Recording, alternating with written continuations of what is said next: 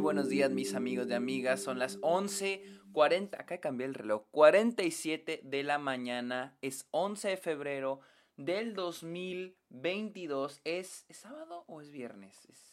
Es, viernes, es viernes 11. Es 11 viernes de, 11 eh, de febrero. Bienvenidos a un nuevo episodio de este podcast donde yo les hablo de cine, de series, de la temporada de premios, de festivales y otros temas dedicados al mundo del cine. Mi nombre es Sergio Muñoz, recuerden seguirme en mis redes sociales, estoy como el Sergio Muñoz en TikTok, Twitch, Instagram y Twitter, arroba el Sergio Muñoz.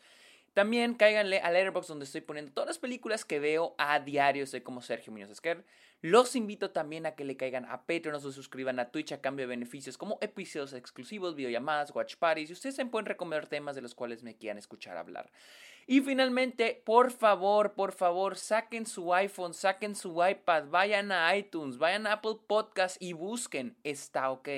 Vayan a Apple Podcast, busquen Está OK. No importa si escuchan en Spotify el podcast, vayan a Apple Podcast, busquen Está OK. Y dejen un comentario hasta mero abajo. Hasta mero abajito pongan un comentario, una calificación al podcast. Se los agradezco mucho. Amigos, vamos a hablar de Nightmare Alley, la nueva película de Guillermo del Toro. Película que apenas pude ver, se estrenó aquí en Estados Unidos en diciembre, sin embargo cuando se estrenó aquí en Estados Unidos yo estaba en México y cuando se estrenó en México yo había vuelto a Estados Unidos y ya estaba en bien poquitos cines, se estrenó la versión en blanco y negro, la cual no quería ver, no porque no quisiera verla en blanco y negro, sino porque a mí me gusta ver primero la versión original de las películas y luego ya ver versiones alternativas, por lo general. Entonces pues yo quería ver la versión original la puse en HBO Max, pero yo la quería ver en el cine. La nominaron al Oscar y dije, no, toque buscarla. Y la encontré en la punta de la chingada. Tuve que eh, ir en carro, creo que fueron como 20, 30 minutos en carro. Y pues ya encontré un cine y este, y ya la pude ver. Nightmare Alley trata la historia de Stan, de Stan, de Stan, interpretado por Bradley Cooper, un hombre que llega a un carnaval y ahí empezará a aprender las diferentes este, oficios, los diferentes oficios del, de un carnaval. Incluida la que se le llama la cold reading o lectura fría. No sé si es la mejor traducción en español, pero es el cold reading, que es lo que hacen los mentalistas, los mediums, que es este ver este, lo que no podemos ver. Eso lo aprende. Eh, durante la primera hora vamos a ver, eh, se nos va a introducir a los diferentes personajes en el carnaval. Vamos al, al personaje de... Eh, no me acuerdo sus nombres, pero los identifico por los actores. A Willem Dafoe, quien es, creo que es como la cabeza del carnaval. Y él presenta a esta bestia. Tiene una bestia que oculta, no spoilers. Tiene una bestia ahí adentro que es parte de un show. Tenemos al personaje de, este, de Tony Colette, quien es una clarividente, no sé cómo se diga, pero pues se contacta con las personas del más allá. Tenemos al personaje de Rooney Mara, que no sé exactamente qué, hacía. Tenemos al personaje de Ron Perlman, que es el hombre, de eso, el hombre más fuerte del mundo, o así es como lo presentan. Y otros personajes muy encantadores. Tony Colette tiene un esposo, Pete, quien es el que le enseña a Bradley Cooper a aprender la lectura fría, el cold reading, el, lenguaje en códigos, etcétera, etcétera, etcétera. Ah, la, no sé cómo iniciar. Eh, mi problema con la película, porque sí tengo muchos problemas con esta película, es el, el guion. La primera hora de la película es la introducción de todos estos personajes y las diferentes tramas. Como les mencioné, tenemos una trama, una subtrama de cada uno de estos personajes.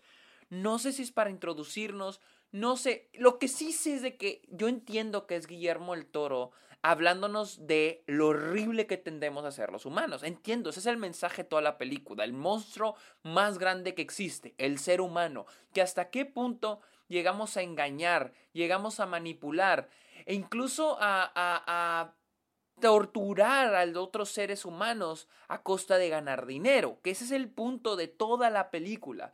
Sin embargo, la primera mitad se, se la pasa poniéndonos a Bradley Cooper, viéndonos, eh, bueno, más bien es, es el carnaval a través de los ojos del personaje Bradley Cooper. ver qué es lo que hacen estos personajes por acá, qué hacen estos personajes por acá, estos por acá y estos otros por acá. Eso es toda la primera mitad. Nunca llego a entender qué es lo que quiere el personaje Bradley Cooper. Y de hecho, tengo aquí un problema, un síndrome del chavo del 8. Para los que no sepan qué es el síndrome del chavo del 8, es cuando el protagonista tiende a ser muy aburrido, cuando los personajes a su alrededor tienden a ser más mil veces más interesantes que el protagonista. En el Chavo del 8 así pasa. El Don Ramón, Doña Florinda, la Chilindrina, Kiko, el señor Girafales, el señor el profesor Girafales, el, señor Barriga, todos los personajes alrededor son más interesantes que el Chavo del 8. Lo mismo es aquí. El personaje de Bradley Cooper se me hace un personaje muy plano, muy aburrido. Nunca entendí qué era lo que quería, qué era lo que buscaba. quería aprender esto para hacer, para, porque le interesaba, porque le parece interesante, o solamente por dinero por avaricia. Nunca entendemos eso. Nos muestran ciertas acciones que nos quieren indicar una transformación de personaje, como es el inicio, que es como que no quiere a la bestia que tiene Willem Dafoe, él no la quiere, no la quiere eh, maltratar. Y al final, pues tenemos el final que no quiero spoilear. Pero no se siente ese desarrollo. Incluso toda la primera mitad se, siente muy extraña porque es tantas tramas, son tres o cuatro tramas, tenemos, les digo, la, la no sé, como que se quiso establecer una relación con Tony Colette, eh, tenemos la parte donde él tiene que aprender el call reading, tenemos su relación con Willem Dafoe, que siento que lo de Willem Dafoe solo funciona para el book ending del final, o sea, para el final y decir, wow, como al inicio, pero no, no aporta nada más a la trama o al desarrollo del personaje. y luego tenemos la trama del interés romántico que es Runimara, que en el primer acto sí me estaba gustando. Luego, la película, y este es para mí el mayor pecado de esta película, es el elipsis a la mitad. Odio los elipsis y más este tipo de elipsis. El personaje Bradley Cooper y Rooney Mara se van del carnaval y nos vamos a negro dos años después. El güey ya es exitoso, ya tiene dinero, está en la gran ciudad, creo que es Nueva York, y le está yendo muy bien con este que la lectura, el call reading en eventos grandes, en eventos elites, o sea, ya con gente rica. Y yo me pregunto, ¿cómo llegó ahí? ¿Cómo le hizo? ¿Por qué no me presentan eso? Ese es algo que a mí en lo personal me molesta en las películas, esos brincos, ¿dónde está el desarrollo? ¿Cómo logró estar ahí? Estamos, estás mostrándome al inicio de la película que está empezando desde abajo, que está empezando desde cero este viaje de hacer el cold reading, de ver el más allá, de aprender a ver el más allá, de ver lo que no está ahí, de que lo que, lo que físicamente no está ahí. Órale pues, ahora muéstrame el desarrollo de cómo logra tener ese, de ese éxito, cómo logra subir hasta la cima, no solo en, en términos de prestigio y en términos financieros, porque él se veía cuando dos son, son dos años después que es alguien con prestigio, es alguien de renombre. ¿Cómo logró estar ahí? A mí se me hace ese tramposo el querer brincar dos años después. Yo sé, probablemente Guillermo el Toro no quería enfocarse en eso quería enfocarse en inicio y final, pero para mí es algo que no me encanta de, de, la película y de cualquier película cuando hacen eso de brincar dos años después y el personaje está totalmente transformado, ya no es el mismo. Oye, pues es que la película de eso es, de ver al personaje transformar, transformarse, desarrollarse, tener su arco. Y poner ese brinco es de lo que no soy muy fan. La segunda mitad dije, ok, la primera mitad no me encantó, pero al menos estuvo entretenida. La segunda mitad dije, bueno, al menos espero que se ponga mejor, tal vez más interesante, tal vez ahora sí eh, va a pasar algo más cabrón, ahora que él ya está metido en esto. Pero también tarda un rato en querer agarrar vuelo, agarrar vuelo. Nos introducen el personaje de Kate Blanchett, el cual nunca entendí su motivación, ya que ves la película y dices, ¿cuál fue la motivación de este personaje? El personaje Runimara se nos cae terriblemente. Ya no sé, ya al final solamente fue.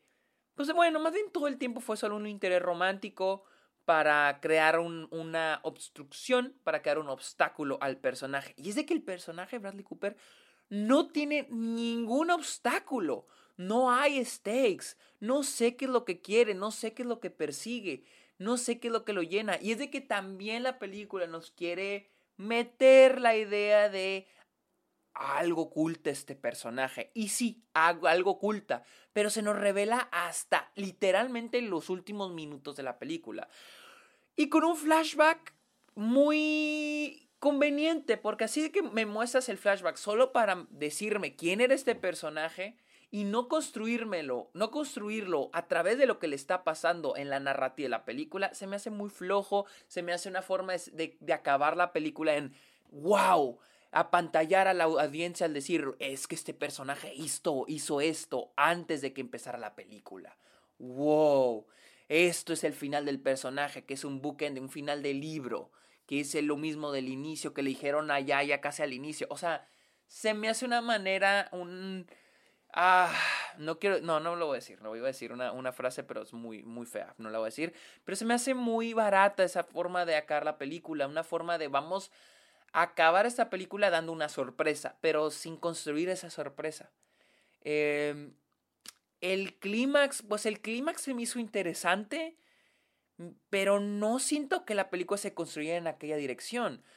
¿Cómo es que este güey apenas en ese momento se le pasó eso? ¿O qué? Es que esa es mi cosa. Es como ir al momento específico donde le ocurren estas cosas. ¿Cómo no le ocurrieron antes? Esa es mi cosa con, con el clímax también. La idea de que está ayudando a este hombre, o sea, no sé si le está ayudando o lo quiere hacer por ganar dinero, que es obviamente por ganar dinero, pero jamás, se nos, nunca sentí tan tangible esa motivación del personaje. Nunca sentí un personaje estilo Jordan Belfort en el Street, que es un güey que en serio, o sea, siempre todo el tiempo te lo están poniendo. Todo lo que hace es para ganar más y más y más dinero. Eso es. Y este personaje nunca lo comprendí. El personaje se me hizo muy plano, muy seco. Otra vez, segunda mitad, los personajes de la segunda mitad siguen siendo más interesantes. El personaje, el personaje de Kate Blanchett es más interesante. El personaje de Richard Jenkins es más interesante. Hasta el asistente de Richard Jenkins, que es este el que sale en Mindhunter, es más interesante. Luego nos ponen lo que, lo que sus acciones, lo que las acciones del personaje llevan, pueden llegar a tener, lo que las consecuencias de lo que él hace, hasta qué punto pueden llegar a, herir a personas o hasta matarlas. Y tenemos una escena con dos ancianos, no voy a decir qué sucede, que solo para mí no sé cómo benefician a la narrativa del personaje. Solo está la escena ahí para decir, oh, miren lo que hizo el personaje, miren las consecuencias de lo que ha hecho. Pero en realidad no es algo que incumba a todo lo que le está pasando al personaje en la línea de la película. Y es eso lo que no me encanta de Nightmare Alley. El hecho de tener estos momentos que intentan ser choqueantes solo para acabar la película y que la gente diga, wow, qué final. Y, pero no, no, toda todo lo demás siento que va sin ninguna dirección. No sé hacia dónde va porque nunca comprendí qué era lo que el personaje quería. Y pues un personaje muy plano, la verdad. Muy, muy, muy flat, muy seco. No fui muy fan. Ah, las actuaciones. Pues no muy, fui muy fan de Bradley Cooper, pero no siento que sea culpa de Bradley Cooper. Siento que eh, es el, personaje en sí. Kate Blanchett es muy buena, Rooney Mara también. Este, todos los actores, Nicolette es buenísima, Ron Perlman, Willem Dafoe excelente, las actuaciones son muy buenas. en aspectos técnicos tengo, tengo sentimientos encontrados con la fotografía. Siento que a veces está muy bien hecha, más cuando se trata de crear esta atmósfera. Eh, diseño de producción es excelente, el vestuario también. Eh, más cuando estos tres combinados están eh, diseñados para crear la atmósfera. Está muy bien hecho. Sin embargo, ah, la película siento que a veces quiere tocar mm, como, que puntos medio noir. Pero a veces es. A veces siento que no lo logra. Siento que es más. Vamos a meterle más oscuridad a los personajes. Más sombras Bueno, ni siquiera sombras, simplemente las caras no se ven, lo cual no fui muy fan de eso. Sin embargo, no quiero eh, ser, hacer un juicio total de esta película en este aspecto porque el cine donde la vi no, tuve, no tenía la mejor proyección faltaba que le cambiaran el pinche foco al, proyector. Así que no, no voy a decir totalmente que la cinematografía es mala. Porque de hecho sí tiene grandes, grandes, más cuando son planos amplios de eh, establishing shots de lugares. ¡Wow! Hermosísimo se ve todo. Muy bien hecho. Y al crear la atmósfera también. El diseño de sonido también me gustó demasiado. Simplemente no fui no pude con la, con la, con toda la historia y con el personaje principal. Es el mayor problema que tuve con la película y un problema muy fuerte porque como saben, para mí siempre la historia y el guion, para mí son el corazón de la película.